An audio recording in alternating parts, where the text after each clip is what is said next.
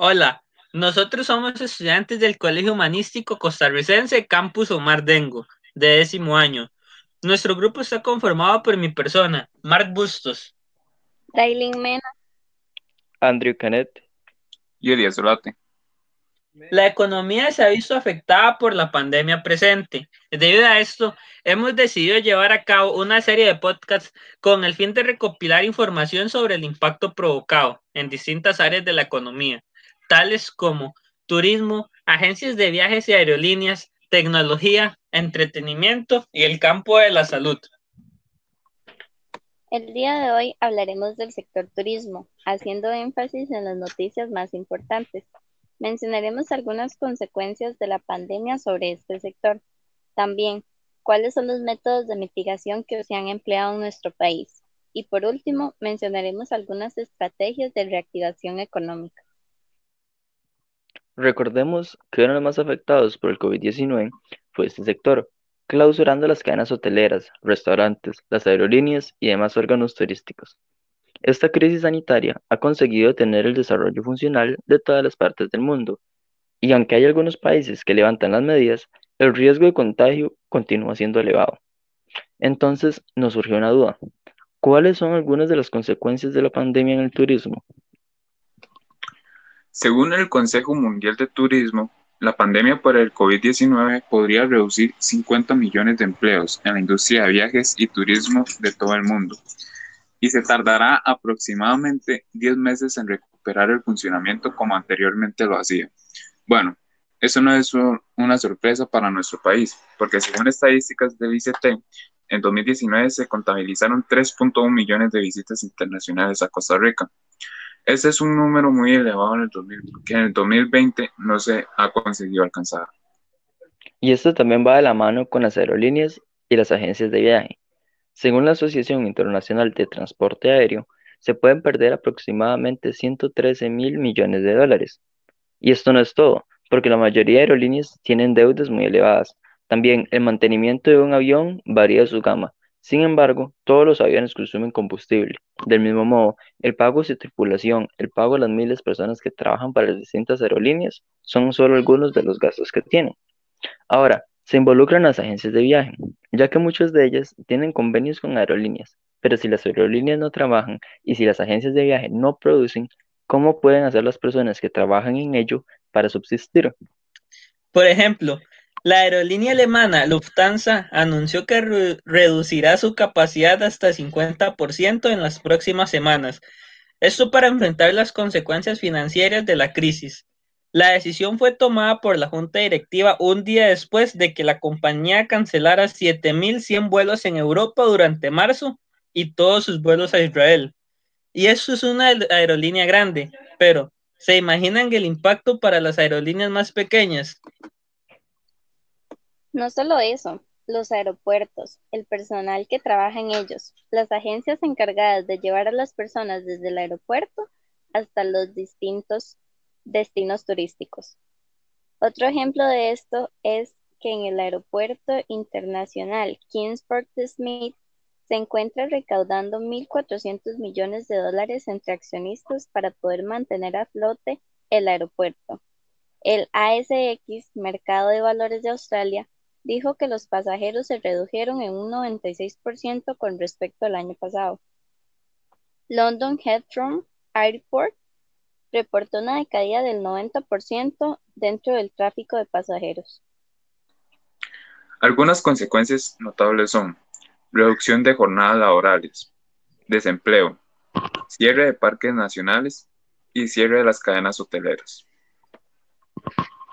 Bueno, entonces, conociendo esto, nos, ¿qué nos sale a nosotros para, para decir? ¿Qué es lo que nosotros podemos pensar de ello?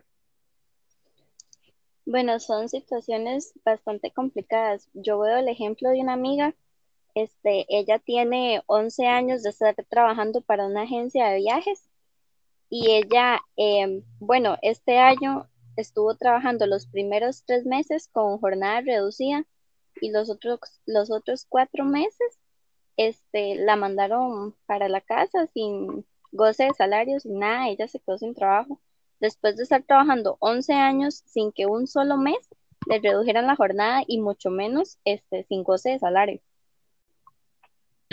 Bueno, además de eso, me tocó vivir una experiencia parecida, este caso en un viaje familiar a la playa, donde gente que antes vendía, por ejemplo, granizados en estos camiones de, de comida rápida también, hamburguesas, hot dogs, personas que ahora les toca tal vez este, vender a escondidas, porque es de lo único de lo que, de lo que viven más en zonas eh, en las que dependen únicamente del turismo.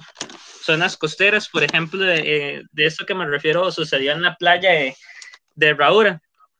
Personas que tienen que vender a escondidas porque es de lo único de lo que pueden, de lo que pueden llevar alimento a su casa. Siguiendo con este tema, yo también puedo poner el ejemplo de un amigo muy cercano a nuestra familia que se dedicaba al transporte de turistas. Él este, era el encargado de llevar bucetas, iba a recoger a los turistas y los iba a dejar a sus destinos. Pero ahora, con todo esto del coronavirus, se quedó sin empleo. Entonces, la solución que él tuvo fue empezar a dedicarse a trabajar en Uber. Pero este, no le ha resultado tan bien, porque no son los mismos eh, gastos y tampoco son las mismas, eh, no son los mismos ingresos económicos que él tenía antes. Él ahora ha tenido que invertir en el carro, además de las reparaciones que le ha tenido que hacer, eh, ha tenido que comprar alcohol en gel, em, caretas, mascarillas y todo eso. Y no solo eso, sino que también la esposa de él ahora se dedicó a confeccionar mascarillas. Y la verdad es que le ha salido muy bien el negocio y son mascarillas de muy buena calidad. Se tenía pronosticado que en los próximos meses serían la clave para el turismo nacional ante la apertura total de las playas. La eventual reanudación de vuelos internacionales y el apoyo financiero que se brindará a ellos es una parte bastante importante. Así lo hizo ver Alberto López, gerente general del Instituto Costarricense de Turismo, en la entrevista con la República.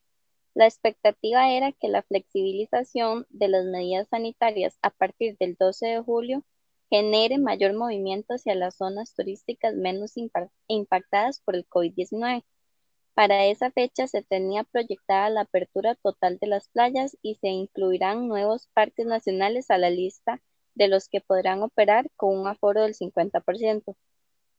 A su vez, se analiza brindar una asistencia de hasta 25 millones mensuales bajo condiciones especiales a las empresas turísticas que mantuvieron su planilla durante la crisis para que inviertan en promociones, protocolos, o mejoras del servicio, anunció López. El transporte turístico también tendría un alivio, pues se pretende renegociar sus protocolos de operación con el Consejo de Transporte Público.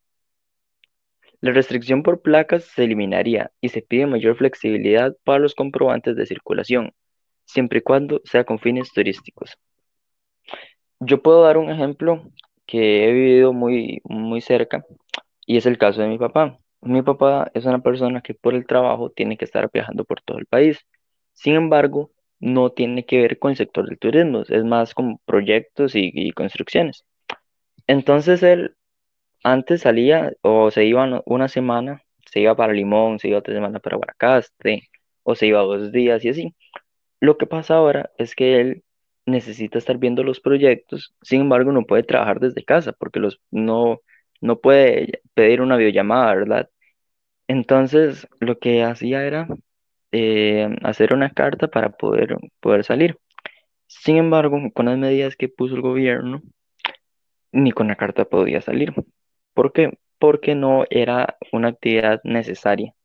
Entonces, la jornada se vio reducida. Por dicha, el, el salario no se vio reducido, pero sin embargo, él, él tenía la presión esa, ¿verdad? De que no sabía cómo cómo estaban los proyectos, qué hacer con los proyectos, y sin embargo hubo un tiempo en el que no habían proyectos, entonces no podía generar más ingresos.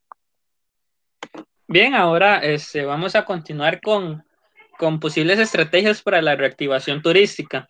Entre ellas se encuentran diseñar planes de desarrollo turístico en el ámbito regional para potenciar nuevos destinos turísticos. También aprovechar la tecnología para guiar turistas mediante dispositivos móviles y promover acceso eficiente a redes de información de acuerdo al desarrollo de rutas. Fortalecer el programa de capacitación y acompañamiento para el desarrollo de capacidades locales en cámaras y municipalidades. También programa de atracción de líneas aéreas para incrementar el número de asientos de avión disponibles en ambos aeropuertos y la cantidad de cruceros, procurando la diversificación de puntos emisores. Un desarrollo de productos innovadores, apostando a segmentos que ayudan a contrarrestar la estacionalidad, bienestar, observación de aves, ciclismo de montaña, observación de ballenas y delfines, observación de tortugas, entre otros. Además, un fortalecimiento del turismo nacional, impulsar el fortalecimiento y crecimiento del turismo nacional.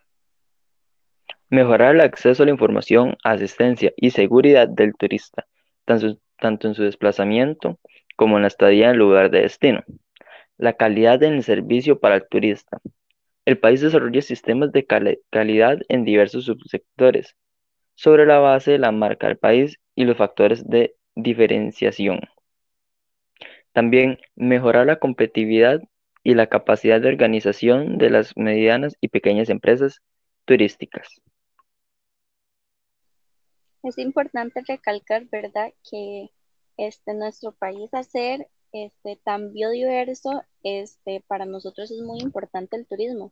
La reactivación y el fortalecimiento del turismo nacional es algo muy importante en el país porque gran parte de la población de eso es de lo que subsiste, de eso es de lo que viven.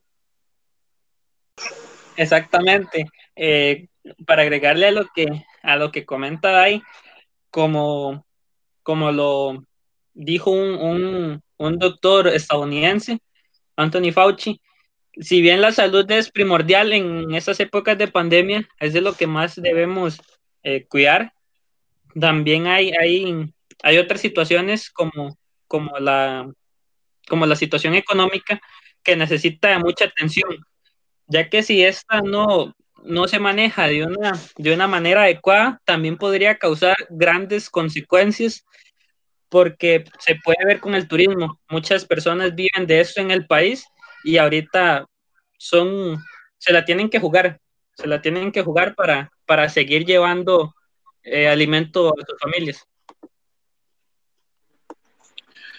También este, es muy importante reactivar este sector porque el turismo era uno de los principales ingresos económicos del país, porque Costa Rica se ve muy beneficiado debido a que tiene muchos eh, centros turísticos que son atractivos para las demás personas. Además, es muy importante que Costa Rica empiece a apostar por nuevas formas de implementar el turismo en nuestro país, como se hablaba antes. Sí, y con esos casos que puso el compañero Mark y la tía de Dailin, es, es triste ver cómo las personas que antes tenían un ingreso al menos fijo o un ingreso estable, ya no pueden contar con ello. O el caso del, del amigo de Elías, que él dice que, que se tuvo que hacer Uber. Por dicha, existen plataformas que tal vez le generen un ingreso, ingreso mayor, pero en zonas más alejadas, eh, la aplicación Uber casi, casi no funciona, no, no hay tantos clientes, los carros, tal vez los carros se, se dañan más rápido, entonces no es tan factible poder usarla. Entonces sí, es, es muy triste poder escuchar estos casos y saber que, que muchas personas están así, incluso peor. Bueno, este, ahora finalizando ya este, este primer episodio, les invitamos a escuchar nuestro siguiente podcast en el cual vamos a tratar la tecnología con un enfoque en diversos puntos, también cómo esta afecta directa e indirectamente la economía en situaciones pandémicas. Muchas gracias.